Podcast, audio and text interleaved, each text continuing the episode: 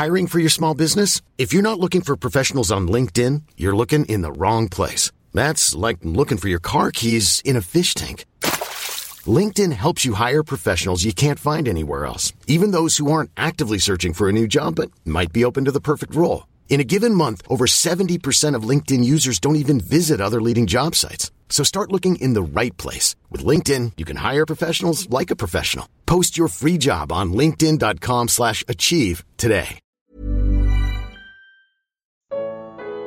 Quem é a mulher? E quem são os anjos de Apocalipse 12? Comentário de Emaro Persona. Apocalipse 12 não fala da igreja, porque a igreja só aparece até o final do capítulo 3 e no final do livro também de Apocalipse, nas bodas do Cordeiro. Nesse meio tempo, como é no capítulo 12, Deus estará tratando com Israel e a mulher ali, de que fala esse capítulo, é Israel, o varão é Cristo, aquele que há de reger com vara de ferro e que foi arrebatado para Deus, para o seu trono, quando ele morreu e ressuscitou. É isso que fala. Leia Apocalipse capítulo 12, em especial o versículo 5. Não existe qualquer respaldo bíblico para se considerar a mulher de Apocalipse 12 como representando Maria, mãe de Jesus. E também não há na palavra de Deus qualquer menção a Maria como sendo mãe da igreja, conforme você afirmou nas, no seu, no seu e-mail. A igreja é formada pelos salvos por Jesus, portanto, Maria era, ela própria, um membro do corpo de Cristo. A mulher de Apocalipse 12 representa a nação de Israel, que é mostrada no Antigo Testamento como esposa de Deus, no livro de Cantares ou Cântico dos Cânticos, por exemplo.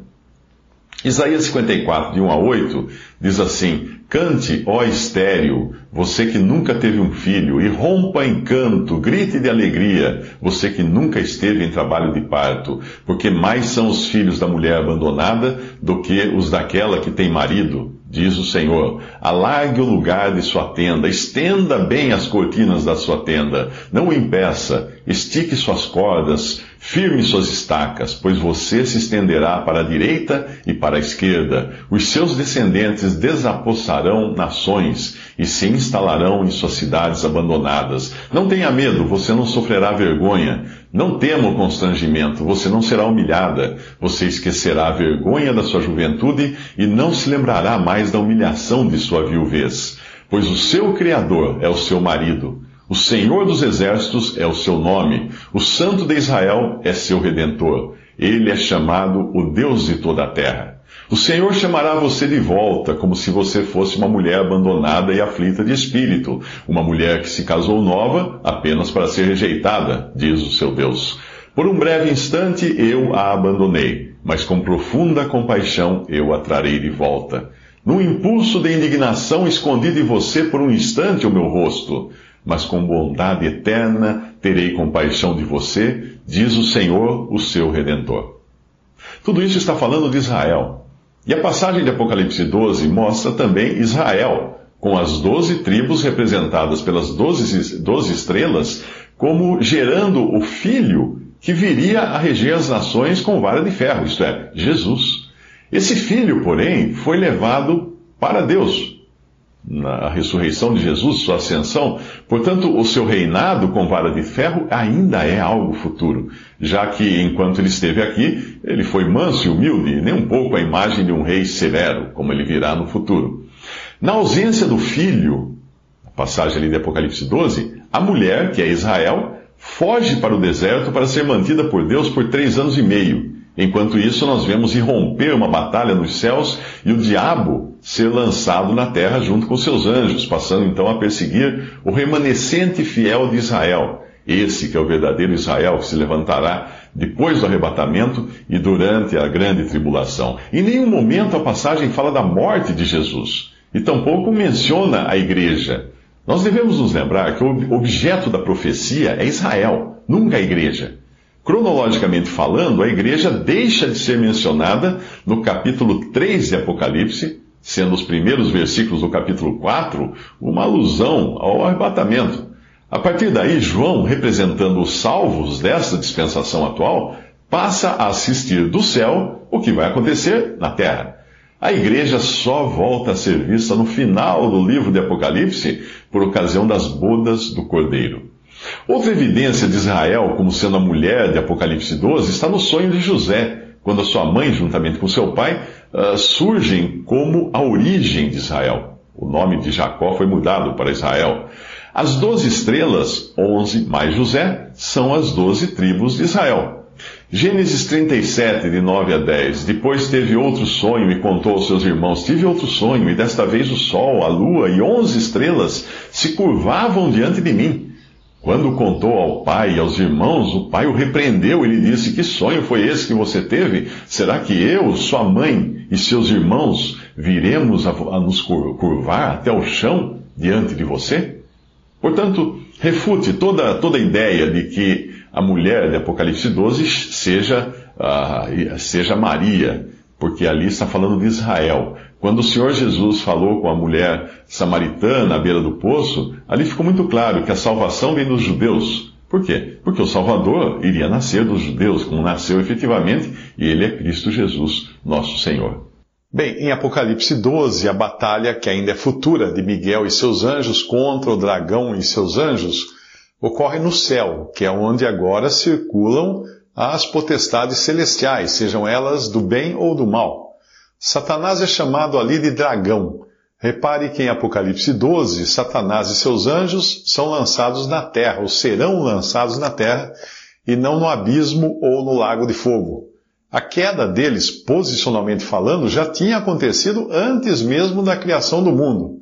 No abismo, eles serão lançados e aprisionados na inauguração do reino milenial de Cristo, e no lago de fogo só no final desses mil anos. A passagem diz: E vi descer do céu um anjo que tinha a chave do abismo e uma grande cadeia na sua mão. Ele prendeu o dragão, a antiga serpente, que é o diabo e Satanás, e amarrou-o por mil anos, e lançou-o no abismo, e ali o encerrou, e pôs selo sobre ele, para que não mais engane as nações até que os mil anos se acabem. E depois importa que seja solto por um pouco de tempo e acabando-se os mil anos, Satanás será solto da sua prisão e sairá a enganar as nações que estão sobre os quatro cantos da terra, Gog e Magog, cujo número é como a areia do mar, para as juntar em batalha, e subiram sobre a largura da terra e cercaram o arraial dos santos e a cidade amada, e de Deus desceu fogo do céu e os devorou. E o diabo que os enganava foi lançado no lago de fogo e enxofre, onde está a besta e o falso profeta. E de dia e de noite serão atormentados para todo sempre. Apocalipse 20, de 1 a 3, e Apocalipse 7, ah, de 1 a 3 e também nos versículos 7 a 10. Bem, Apocalipse 12 não está falando da, da queda dos anjos, Satanás e seus anjos, ocorrida uh, em tempos imemoriais, lá atrás, antes da criação do homem, Provavelmente isso tenha acontecido, aquela queda lá atrás, na lacuna entre os versículos 1 e 2 de Gênesis capítulo 1, o que levou a Terra e o universo a uma condição caótica de trevas.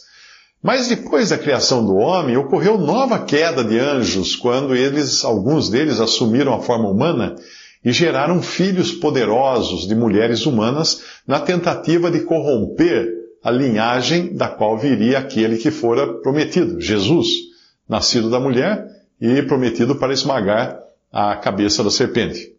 Os anjos que caíram em Gênesis 6 já estão aprisionados no abismo, veja a passagem. E aos anjos que não guardaram seu principado, mas deixaram a sua própria habitação, reservou na escuridão e em prisões eternas até o juízo daquele grande dia. Judas de 1 a 6. Então, esses estão aprisionados no abismo, aguardando o juízo, o dia do juízo final.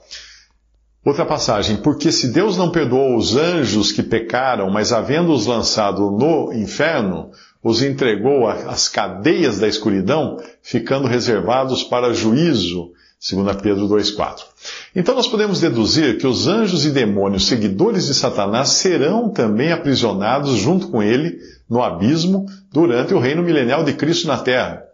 Isso fica subentendido de outras passagens que mostram ter sido este o destino dos anjos que caíram depois da criação do homem, em, Gênesis 6, por exemplo.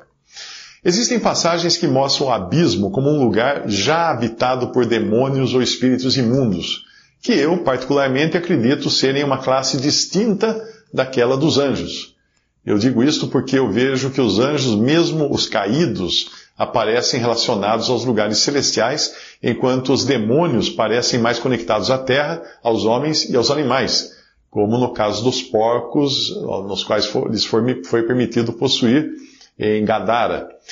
Exceto por Judas, que foi possuído pelo diabo, em João 13, 27, quando após o bocado entrou nele Satanás, nós não encontramos referência a anjos possuindo homens. A possessão é sempre de demônios ou espíritos malignos.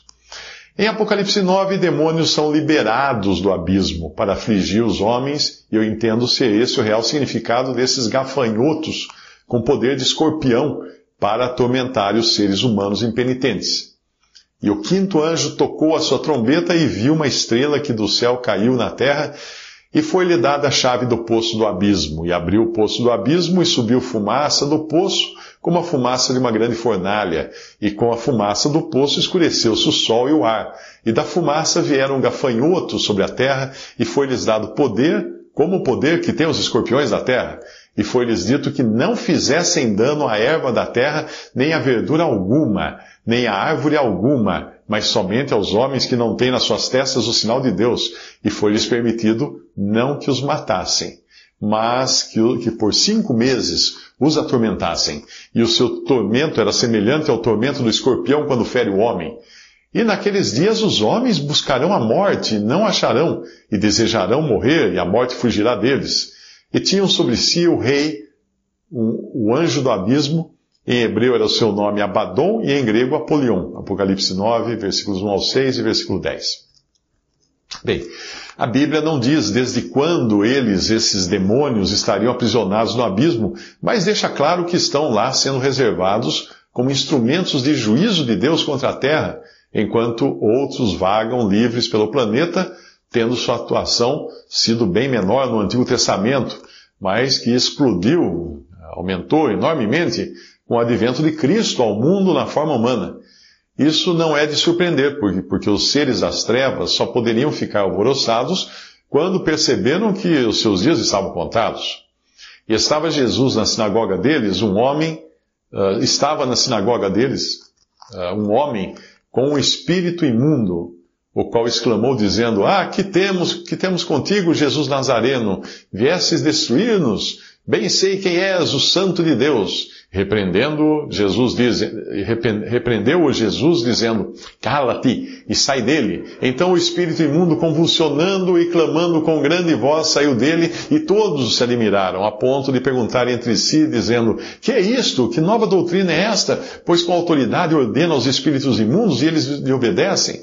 Isso está em Marcos 1, versículos 23 a 27. O versículo 10 de Apocalipse 11 revela quem é o comandante dos demônios ou escorpiões que são liberados do abismo, Abaddon ou Apolion. Ali pode estar se referindo ao próprio Satanás. Apocalipse 11, 7 nos fala da besta, da besta que sobe do abismo, a qual parece ser a cabeça do Império Romano que foi revivida. E eu não sei ao certo se ela estava de algum modo presa ali, ou se a referência é apenas para mostrar de onde emana o seu poder. De qualquer modo, Apocalipse 20, versículo 1, mostra que a chave do abismo é de responsabilidade de um anjo do céu. Portanto, este só é aberto para cumprir os desígnios de Deus e não do diabo. Repare também que Isaías fala de prisioneiros, tanto dos exércitos do alto como dentre os homens, o que pode indicar o aprisionamento de todos os inimigos de Deus durante o milênio. E será que naquele dia o Senhor castigará os exércitos do alto nas alturas e os reis da terra sobre a terra, e serão ajuntados como presos numa masmorra, e serão encerrados num cárcere, e outra vez serão castigados depois de muitos dias. Isaías 24, de 21 a 22. A limpeza geral que os anjos farão na terra para prepará-la para o milênio deverá certamente incluir anjos e demônios que ficarão aprisionados até a libertação momentânea de Satanás para regimentar aqueles que nasceram durante os mil anos do reinado de Cristo no mundo, mas que eram pessoas que apenas fingiam submissão ao rei. Ao contrário do que muitos pensam, o reino milenial de Cristo não será um paraíso na terra, pois o mal precisará ser julgado e pessoas que pecarem serão mortas a cada manhã. Os que saíram da grande tribulação para habitar no reino terrestre de Cristo serão pessoas ainda em seus corpos falíveis e não ressuscitadas ou transformadas, como as que estarão habitando no céu naquele momento. Essas pessoas, na terra, ainda estarão suscetíveis à fome e doenças, mas terão a provisão que o Senhor mostrou quando esteve aqui alimentando e curando multidões. Também existirão os que irão fingir obediência e se manifestarão quando Satanás for solto para batalhar contra Cristo. As passagens a seguir falam dessa limpeza antes, durante e no final do reino de mil anos para desinfetar a terra de todo aquele que é inimigo de Cristo. O que usa de engano não ficará dentro da minha casa. O que fala mentiras não estará firme perante os meus olhos. Pela manhã, pela manhã destruirei a todos os ímpios da terra para desarraigar da cidade do Senhor todos os que praticam a iniquidade. Salmo 101, versículo 7 ao 8. Os estranhos descairão e terão medo nos seus esconderijos. Salmo 18, versículo 45, que pode indicar aqueles que não serão sinceros durante o milênio. Visite respondi.com.br. Visite também 3minutos.net.